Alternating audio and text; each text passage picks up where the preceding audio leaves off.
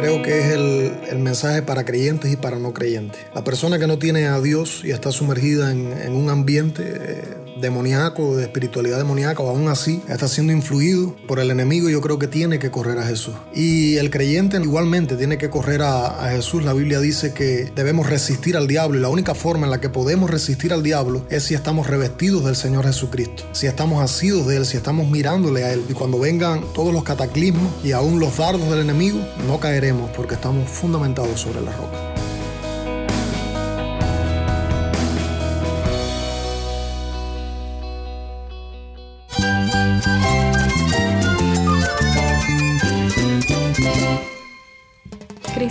Cristo es mi todo. Cristo es el Rey del universo, es quien guía nuestras vidas. Él es grande y amoroso. Él es real. Solamente Jesucristo es nuestro Señor y Salvador. Es mi guía quien me fortalece. En Cristo Jesús hay esperanza, hay paz. Y nuestro Dios es un Dios de rescate. Estás escuchando a El Faro de Redención. Cristo desde toda la Biblia para toda Cuba y para todo el mundo. Mi nombre es Daniel Warren, gracias por acompañarme aquí en El Faro. De parte de todos nosotros aquí en el Faro de Redención, te damos gracias por tu sintonía en estos tres años que celebramos como ministerio. Tal vez no lo sabías, pero oramos por ti. Y nos emociona saber que en estos tres años nuestra familia de El Faro ha crecido mucho, ahora con oyentes en todo el mundo. Es un gozo para mí poder compartir contigo sobre nuestro nuevo podcast de El Faro. El Faro de Redención, como ya sabrás, es un programa diario de enseñanza bíblica que también contiene música cristiana y testimonios y entrevistas con el pueblo de Dios en Cuba. Gloria sea a Dios, estamos por lanzar un nuevo podcast semanal con puras entrevistas desde Cuba con testimonios y conversaciones sobre la fe y la doctrina, entrevistas con pastores y líderes de la iglesia, historias de transformación, de rescate y de redención. El nombre de este nuevo podcast es La Bitácora del Náufrago, con un nuevo episodio cada semana. En unos momentos más, Jamil explicará el nombre de este podcast, pero antes te quiero pedir un favor. Si este programa ha sido de bendición para tu vida, escríbenos a nuestro número de WhatsApp 1-786-373-4880. Queremos saber de ti y por lo menos a mí me interesa mucho saber desde dónde nos escuchas y por qué medio nos escuchas, ya sea por medio de tu emisora cristiana local, en nuestra página web, en el podcast o en Cuba en el paquete semanal. Quiero que me escribas desde dónde estés y que me cuentes por qué medio nos acompañas. Te lo agradecería muchísimo. Quédate conmigo y en un momento más regresamos con Yamil Domínguez y la bitácora del náufrago. El faro de redención comienza con Filipenses 1.20 y Romanos 14.7. Esto es Canta Biblia. Ahora será magnificado Cristo en mi cuerpo. Oh, por vida, oh, por muerte. Ahora será magnificado Cristo en mi cuerpo. Oh, por vida, oh, por muerte. Porque para mí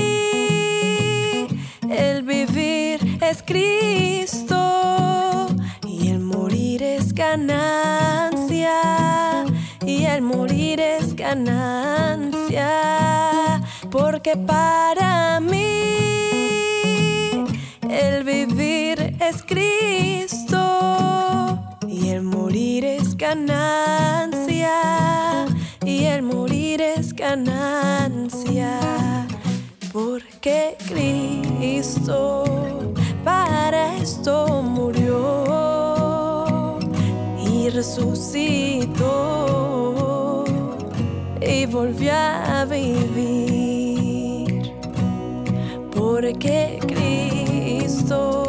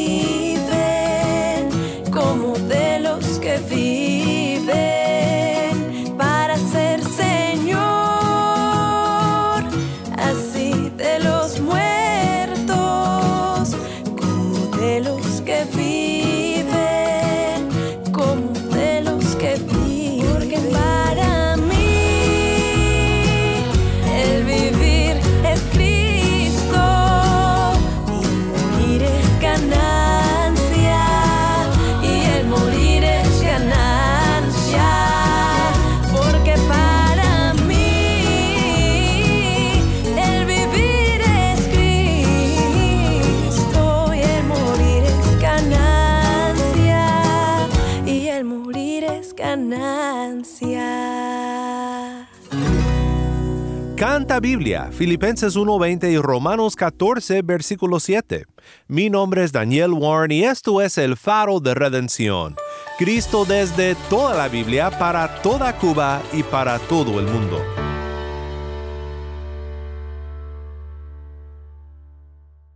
Te comparto ahora lo que será una nueva manera de ser bendecidos por el pueblo de Dios en Cuba, por su sabiduría, sus experiencias en el Evangelio y todo lo que tienen que enseñarnos.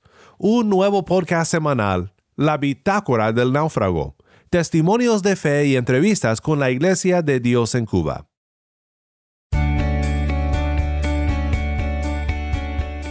Una bitácora es una especie de armario que se utiliza en la vida marítima. Este se fijaba a la cubierta cerca del timón y de la aguja náutica y juntos facilitaban la navegación en océanos desconocidos. El capitán de la nave registraba todos los acontecimientos importantes y detalles de la travesía en un cuaderno, el cual era guardado en la bitácora. Así era protegido de las inclemencias del tiempo. Su importancia radicaba en que podía ser consultado continuamente como información para la resolución a eventos futuros. La Biblia es como la brújula de nuestro barco, la cual nos brinda la información más importante durante nuestro peregrinar por estos mares. Escritos por nuestro capitán, nuestras vidas son testimonios fieles al recordar la obra de Cristo para nuestra redención. Continuamente acudimos a estas memorias guardadas en la bitácora del capitán para agradecer su incontenible amor, nuestra liberación en las adversidades. Saludos, mi nombre es Yamil Domínguez, soy productor para contenido cubano del programa radial El Faro de Redención y este es tu podcast, La Bitácora del Náufrago, donde recordaremos las historias de nuestros hermanos de la Iglesia de Cristo en Cuba, historias de redención y transformación por el Evangelio.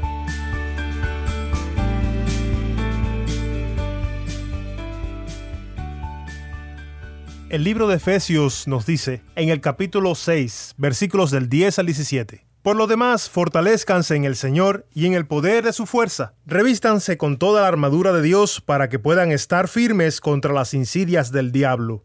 Porque nuestra lucha no es contra sangre y carne, sino contra principados, contra potestades, contra los poderes de este mundo de tinieblas, contra las fuerzas espirituales de maldad en las regiones celestes. Por tanto, tomen toda la armadura de Dios para que puedan resistir en el día malo, y habiéndolo hecho todo, estar firmes. Estén, pues, firmes, ceñida su cintura con la verdad, revestidos con la coraza de la justicia, y calzados con los pies con la preparación para anunciar el Evangelio de la paz. Sobre todo, tomen el escudo de la fe, con el que podrán apagar todos los dardos encendidos del maligno. Tomen también el casco de la salvación y la espada del Espíritu, que es la palabra de Dios. Luego de la lectura de este pasaje, quiero compartir contigo esta conversación que tuvimos en marzo del 2019 con los pastores Jaisel Piñero y Uciel Abreu, amigos y colaboradores de nuestro programa El Faro de Redención. Toda la armadura de Dios se puede resumir en una sola palabra, que es Cristo. Por ejemplo, el cinto de la verdad del Evangelio, el escudo de la fe en Cristo, el casco de la salvación en Cristo. Pueden resumir para nosotros, para los oyentes, la importancia de lo que Pablo dice aquí, ¿Por qué es tan importante para el creyente acudir a Cristo en la guerra espiritual? Bueno, una pregunta muy interesante. La frase clave, una de las frases clave de la carta a los Efesios y aún de todo el Nuevo Testamento es en Cristo.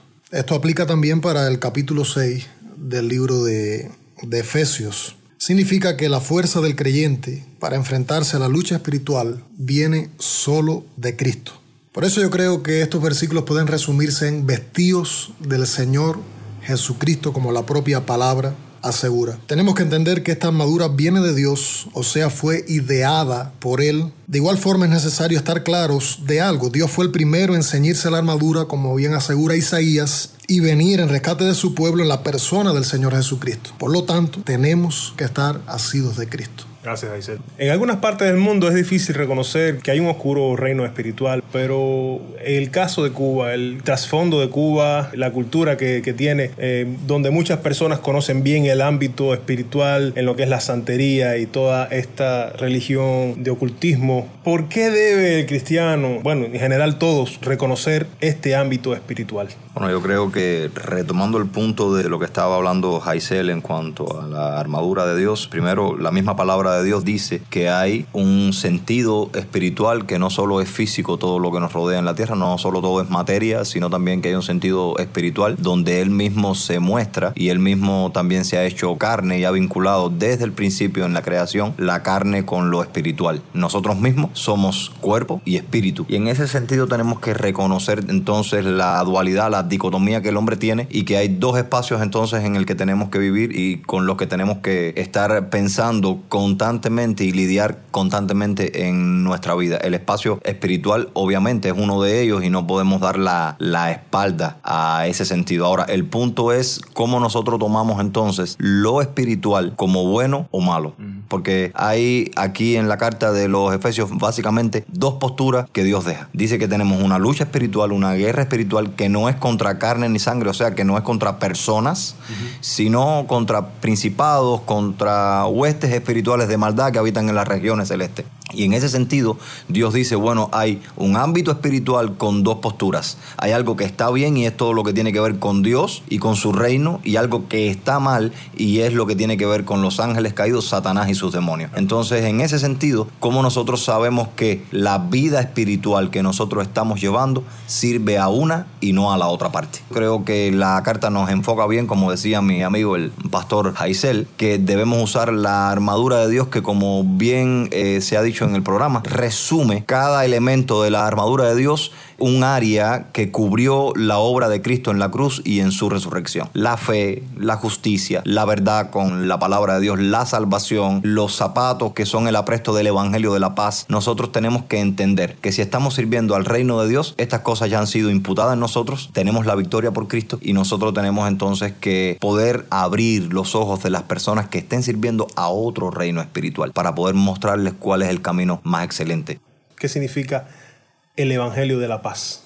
Bueno, recién acabábamos de conversar, te decía Yamil, sobre las, digamos, las dos posturas o, la, o los dos senderos principales espiritualmente hablando. El sendero que tiene que ver con el reino de Dios y el sendero que tiene que ver con Satanás y sus demonios. Lo único que hace Satanás es destruir, romper, dividir. Y en ese sentido Dios nos transmite siempre en la Biblia cómo las personas que se han dejado llevar por eso. Y también por nuestro pecado, no podemos echar nuestro pecado a un lado, no todo es culpa de Satanás, sino que nosotros, que somos pecadores, nos damos también a nuestros deseos, a nuestros placeres de la carne, a nuestros deleites, y nuestro pecado nos domina. En ese sentido, el Evangelio de la Paz tiene que ver con que cada persona que no tiene a Cristo en este mundo está en disputa, está en guerra con Dios. Porque si tú no tienes a Cristo, tú obviamente no has sido reconciliado con Dios y no has cruzado el puente que es Cristo para vencer esa brecha, ese abismo que te separa de Dios, porque como no habita la reconciliación del Espíritu Santo en ti, entonces tú eres enemigo de Dios, conforme a lo que lo describe la palabra. El Evangelio de paz, por tanto, es la misma obra de Cristo en la cruz y en su resurrección hecha por los escogidos de Dios para tender ese puente del que hablábamos ahora, para que tú seas reconciliado con Dios. Por eso es que se le llama, a mi entender, el Evangelio de paz Aquellos que están sirviendo a un reino espiritual ahora distinto tienen en la buena noticia del Evangelio la capacidad, la oportunidad, la posibilidad de hallar paz, reconciliación para con Dios. Se trata de ilustrar esta batalla de las huestes de Satanás contra los hijos de Dios y es el hecho de tener o de usar proyectiles, dardos contra nosotros. ¿Cuáles son estos dardos, estos proyectiles del enemigo al cual nos enfrentamos hoy en día? Bueno, el enemigo no ha cambiado, en el sentido de que sigue utilizando desde Génesis capítulo 3 la misma forma de dañar a los hijos de Dios. En Génesis capítulo 3, el enemigo hace, cuestiona, adiciona las palabras de Dios y una de las cosas que hace es tratar de inflar lo creado al nivel de Dios, tratar de que el hombre vea las cosas creadas como si fuese un Dios. Sobredimensionarlas. Sobredimensionar las cosas creadas. Y nuevamente en la tentación de Jesús, Mateo capítulo 4, se ve la misma idea, el hecho de, desviarnos de Dios, de la fuente suprema de nuestro gozo, de la verdadera satisfacción y que inflemos lo creado. Ahora, un detalle interesante y uno de los dardos que yo creo que comúnmente lo utiliza en estos últimos tiempos es el entretenimiento. Muchas veces la iglesia, aún la propia iglesia está entretenida y no está dedicándose a lo que debe dedicarse. E igualmente hay un bombardeo en el ámbito sexual, imágenes sexualizadas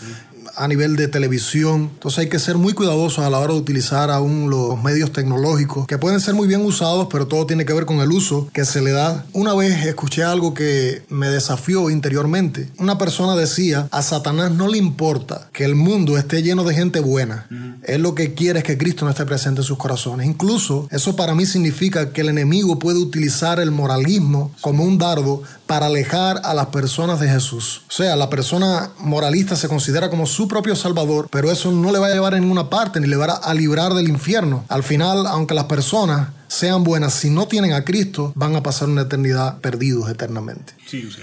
Sí, eh, escuchando a, a Isel, eh, me ha encantado la manera en la que ha descrito algunos de los dardos que Satanás puede estar usando. Los he visto todos en sentido general, en sentido como para la humanidad, donde también están todos los mm, creyentes, pero quería resaltar también específicamente, o sea, individualmente de cada persona, de mí, de ti, de Isel, de mi esposa, de cualquiera que pueda estar ahora mismo, que de hecho están muchas personas, todas las personas ahora mismo están sufriendo de esta guerra, de esta lucha. Quisiera hablar individualmente y el punto es, muchos de los dardos, o por no decir eh, todos, no vamos a absolutizar, pero personalmente creo que la mayoría de los dardos que Satanás usa contra cada persona en este mundo tiene que ver específicamente con sus propias debilidades. O sea, eh, si nosotros como creyentes logramos ir a la palabra y dejar que la palabra nos confronte y estudiar nuestra vida como un caso de estudio, entonces nosotros podemos ser capaces de ver cuáles son nuestras debilidades, en cuál pecado es en el que yo estoy incurriendo mucho más últimamente ante cuál cedo con mucha más facilidad. Y ese precisamente, mi hermano, va a ser el área donde Satanás más te va a atacar y la que más va a usar contra ti porque está viendo que tú cedes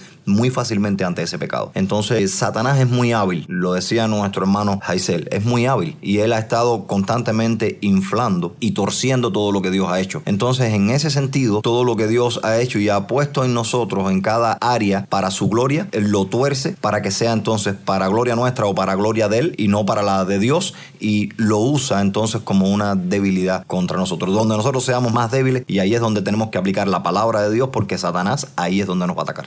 ¿Qué palabras de ánimo tienen para aquellas personas que estén escuchando? De mi parte, correr a Jesús. Creo que es el, el mensaje para creyentes y para no creyentes. La persona que no tiene a Dios y está sumergida en, en un ambiente eh, demoníaco, de espiritualidad demoníaca, o aún así está siendo influido por el enemigo, yo creo que tiene que correr a Jesús. Y el creyente igualmente tiene que correr a, a Jesús. La Biblia dice que debemos resistir al diablo y la única forma en la que podemos resistir al diablo es si estamos revestidos del Señor Jesucristo, si estamos asidos de Él, si estamos mirándole a Él. Entonces yo creo que la clave es que podamos correr a los pies de Cristo, humillarnos ante Él y confiar en promesas de su palabra. Aún la propia Biblia asegura que ni las puertas del Hades prevalecerán ante la iglesia de Jesucristo. Pero la clave es que estemos fundamentados sobre la roca que es Cristo y cuando vengan todos los cataclismos y aún los dardos del enemigo, no caeremos porque estamos fundamentados sobre la roca. Sí. Me encanta eh, la idea que Haisel habla sobre ir a Cristo.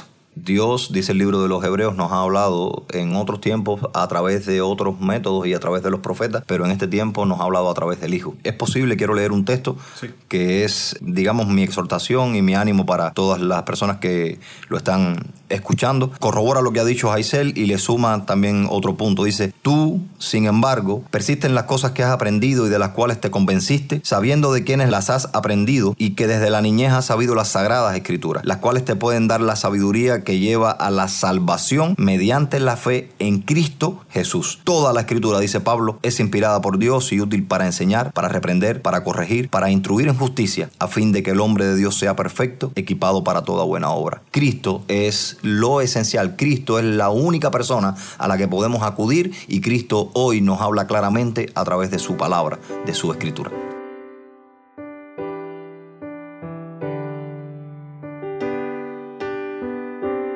Espero que esta conversación haya sido de bendición para ti como lo fue para mí. Conocer que Dios no está distante durante nuestras luchas, sobre todo en las concernientes al plano espiritual. En algún momento llegamos a conocer lo agotador y peligroso de esta pelea, pero percatarnos de la realidad de que Cristo intercede y pelea por su pueblo es de gran ánimo. Busquemos de Él presentándonos como incapaces de hacerlo por nuestras propias fuerzas, reconociendo que es Señor y Rey de nuestras vidas y que por su gracia alcanzamos salvación eterna. Por lo tanto, la victoria es anticipada sobre el enemigo. No quiero terminar este episodio sin recordar el verso 18 del pasaje anterior. Con toda oración y súplica, oren en todo tiempo en el Espíritu, y así, velen con toda perseverancia y súplica por todos los santos.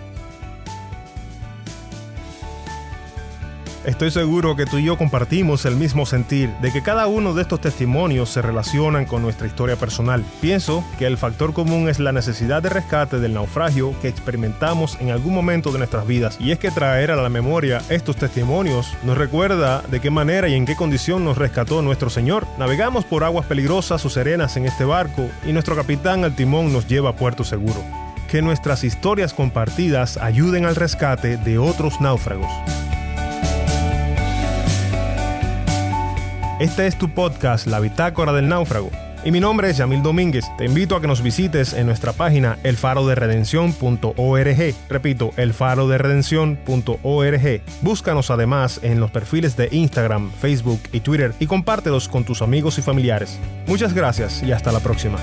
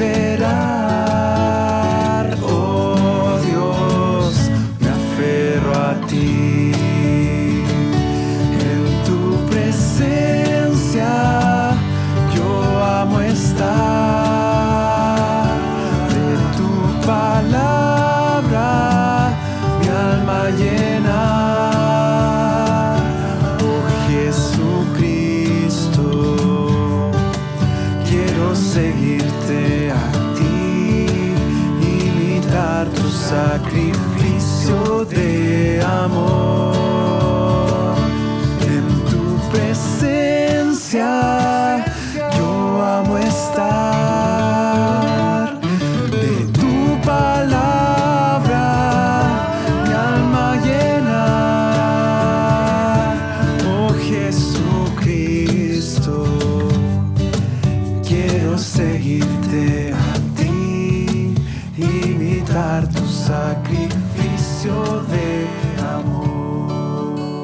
Quiero oír tu voz, canta por gracia. Mi nombre es Daniel Warren y esto es el faro de redención.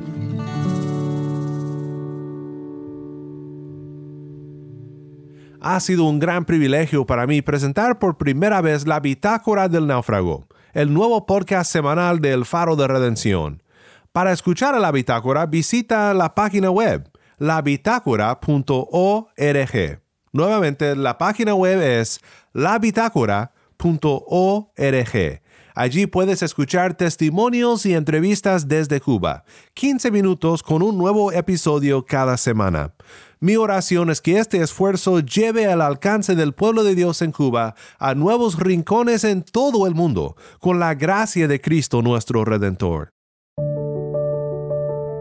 Oremos juntos para terminar. Padre Celestial, gracias por tu infinito amor y por cómo hemos oído de este amor y de tu gracia que salva en estos testimonios en la bitácora. Pido Señor que bendigas este nuevo esfuerzo y que bendigas a todos los oyentes de El Faro y del nuevo podcast para que juntos sigamos maravillándonos de Cristo nuestro Redentor. En su bendito nombre oramos. Amén.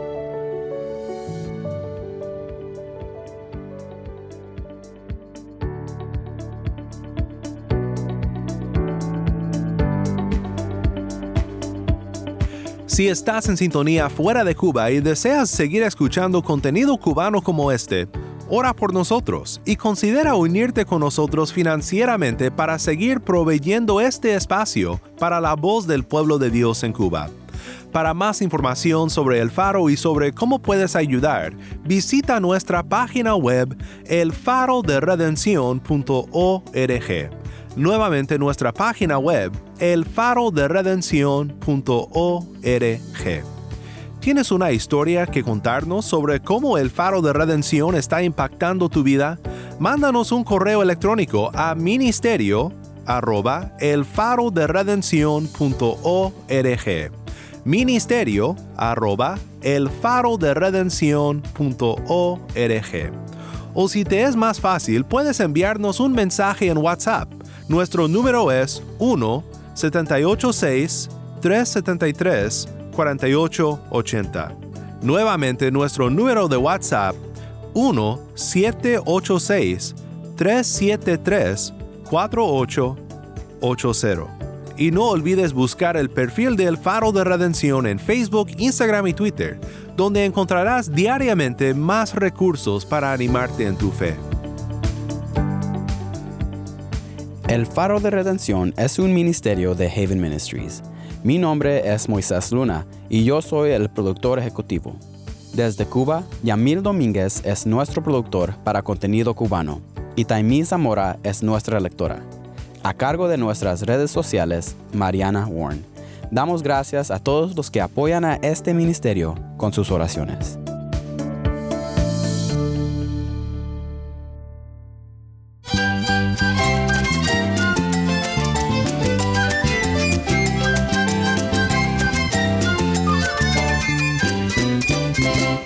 Nombre es Daniel Warren. Te invito a que me acompañes la próxima semana para seguir celebrando juntos a Cristo nuestro Redentor. La luz de Cristo desde toda la Biblia para toda Cuba y para todo el mundo, aquí en el Faro de Redención.